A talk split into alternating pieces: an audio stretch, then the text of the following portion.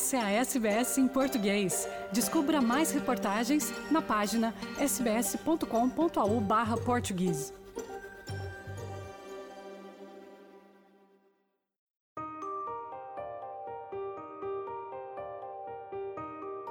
nunca comprava Nutella, então foi é, um, uma propina, eu acho, para eu ir para escola mais feliz. Oh, eu lembro-me que estava um pouco nervosa, mas estava, estava confiante, porque já tinha mudado de escola umas quantas vezes. Então, eu sabia que ia correr tudo bem. Bom, eu recordo de não ter gostado muito do uniforme, a SPS em português foi ao encontro dos adolescentes portugueses e brasileiros da nossa comunidade na Austrália no âmbito desta série de quatro episódios que dá pelo nome de Adolescente Imigrante. Este é o segundo episódio e vamos explorar os primeiros dias de escola australiana dos nossos três entrevistados. A portuguesa Sofia Cabral e os irmãos brasileiros Gustavo e Luísa David. Adolescente imigrante, nasceu do desejo de criar a oportunidade de ouvir os jovens da nossa comunidade numa conversa rara, aberta e franca acerca dos prós e contras das suas experiências de imigração, da sua capacidade de superação e, sobretudo, sobre a sua saúde mental. Hoje iremos então ouvir as experiências muito pessoais dos primeiros dias de escola no sistema de ensino australiano, tão diferente do sistema escolar a que os nossos adolescentes convidados estavam habituados antes de imigrarem para cá. Vamos então passar já a dar voz aos nossos adolescentes imigrantes na partilha do seu primeiro dia de aulas na Austrália. Primeiro dia de escola de Gustavo David, o nosso convidado brasileiro de São Paulo que chegou à Austrália com apenas 9 anos, ficou para sempre associado a uma sanduíche de Nutella. Uma situação engraçada que ficou para a história da família. Ora, ouça! Eu lembro bem, porque uh, minha família já me contou que o povo australiano é mais frio que o povo brasileiro. Não tem o calor humano do brasileiro. Tipo, ah, oi, dá um beijo de oi, dá um abraço, conversar duas horas no restaurante, sabe? Depois da refeição. Então, isso eu já tava com. Não, não receio, mas curioso como seria uma interação com australianos da minha idade então, a primeira coisa que aconteceu quando eu cheguei foi que meu pai me fez um sanduíche de Nutella, que eu tava nervoso e que a gente nunca comprava Nutella, então foi, é, um, uma propina, eu acho, para eu ir pra escola mais feliz. E a primeira coisa que eu descobri é a regra contra, contra as nozes, né, nas escolas australianas. Não existe isso no Brasil. Então, isso foi uma descoberta nova, que não podia comer Nutella, ou sanduíche de Nutella, ou qualquer coisa que contém nozes, porque pode ser que alguém morra, né? Então, eu, eu ainda comi meu sanduíche, que eu não ia desperdiçar um sanduíche de Nutella delicioso. Muito habituado a crescer com um grupo de amigos queridos no Brasil, Gustavo procurou no seu coleguinha do lado, logo na sua primeira aula, na escola nova, um amigo para a vida.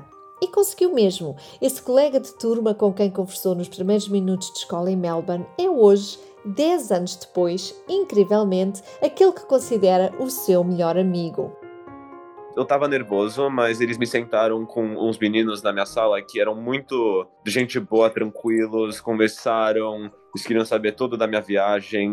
Foi bem, bem fácil fazer amigos. Os caras que eu sentei na sala de aula, na, na, minha primeira classe do dia, eles me apresentaram aos outros amigos e um dos caras que eu conheci lá já é meu melhor amigo faz oito anos. né? quase o minuto que eu conheci ele foi tranquilo. Sofia, que se sente portuguesa de alma e coração, mas define a sua identidade cultural até mais como neozelandesa, já que viveu na terra do povo maori toda a sua infância, arrancou a sua vida escolar em Melbourne com 14 anos. Ora, esta é uma idade complicada em que parece que o mundo todo pode desabar em cima de nós num estalar de dedos. Contudo, no caso da Sofia, e muito pelo facto de já falar inglês fluentemente e de ser uma pessoa naturalmente sociável que não se inibe de fazer perguntas, a escola foi um desafio que ultrapassou melhor do que esperava. Oh, eu lembro-me que estava um pouco nervosa, mas estava, estava confiante porque já tinha mudado de escola umas quantas vezes.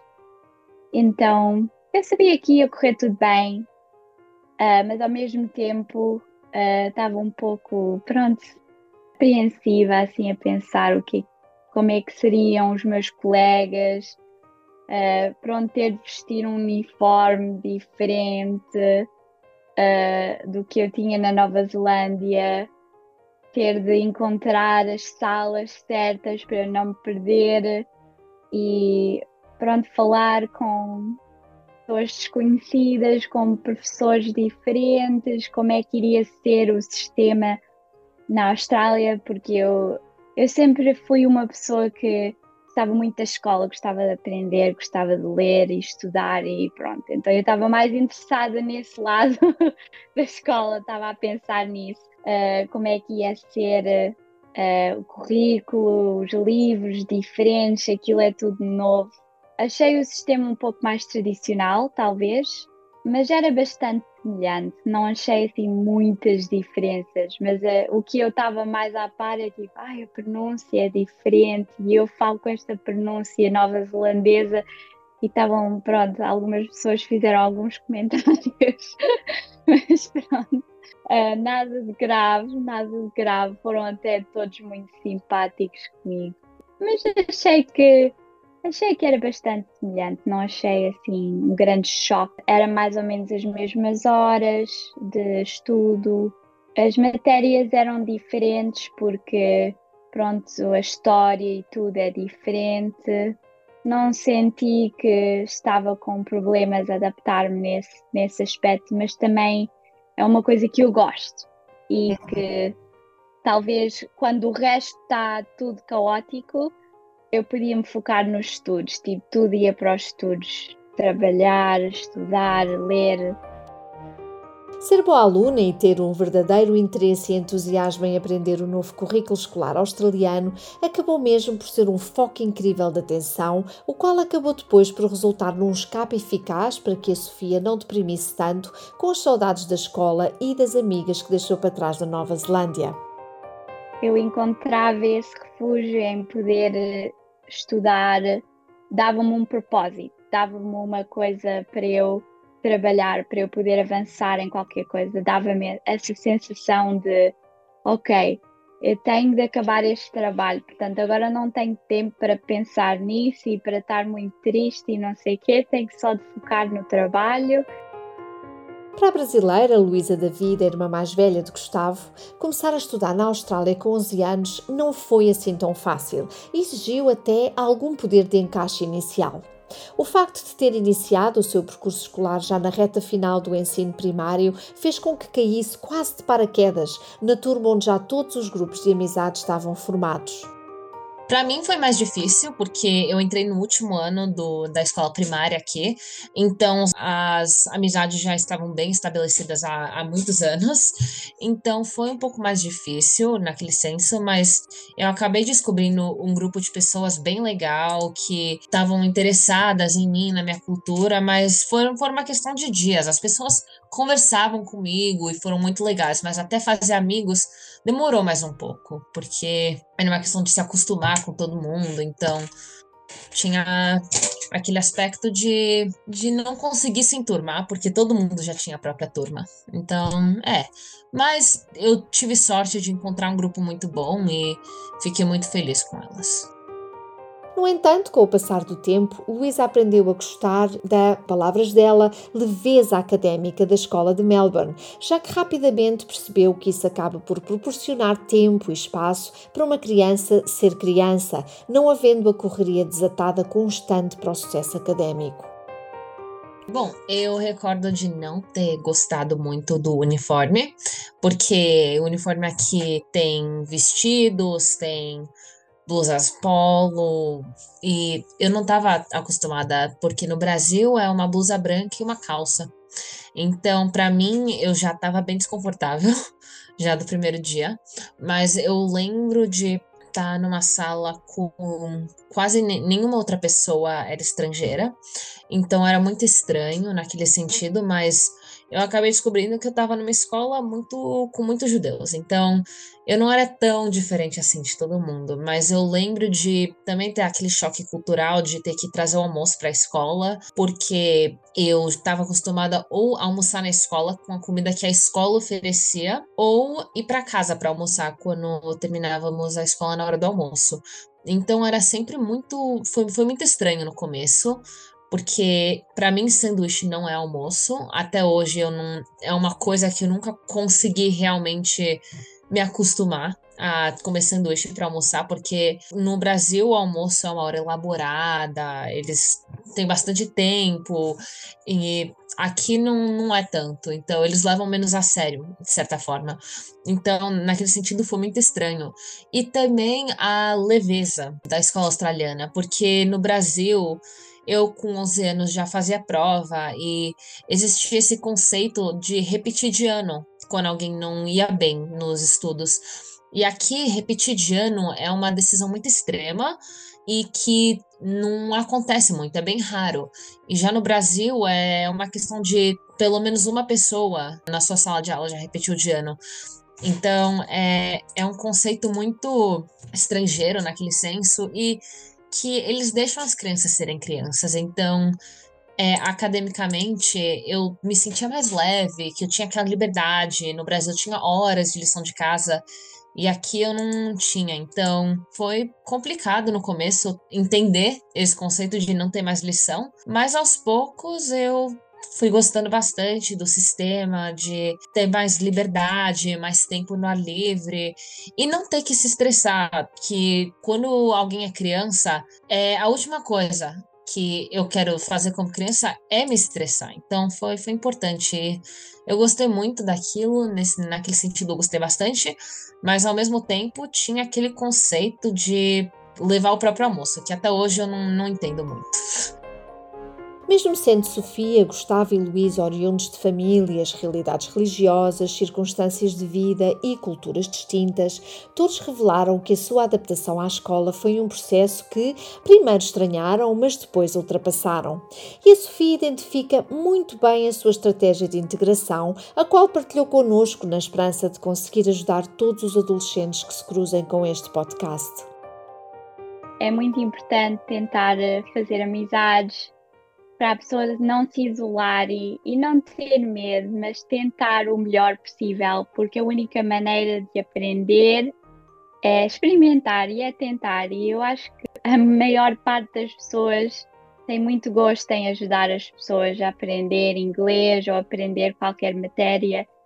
Eu, quando vim para cá, eu fazia muitas perguntas às minhas amigas e eu fazia muitas perguntas aos professores e para a pessoa não se envergonhar, mas, mas pronto, experimentar coisas novas e pensar também que uh, não é preciso a pessoa aprender tudo logo no momento, que com o tempo, o tempo passa pouco a pouco, um dia de cada vez, uh, as coisas vão ficar mais fácil. E eu sei que é difícil ao início, são muitas coisas diferentes, muita informação, uh, mas um dia de cada vez, uh, manter uma perspectiva positiva e pensar que um dia vão olhar para trás e ter muitas histórias e poderem rir sobre a situação, não é?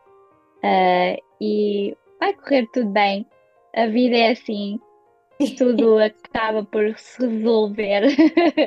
e também fizeram um programa na escola que eu achei muita graça e que me ajudou nesse ano quando eu vim para a Austrália, em que todos os alunos foram três semanas, todos os dias, para a cidade e fazíamos vários trabalhos e tudo na cidade, íamos todos os dias para lá. E isso deu-me um melhor entendimento da, da cidade de Melbourne e um pouco mais de entendimento sobre a cultura australiana, pouco a pouco.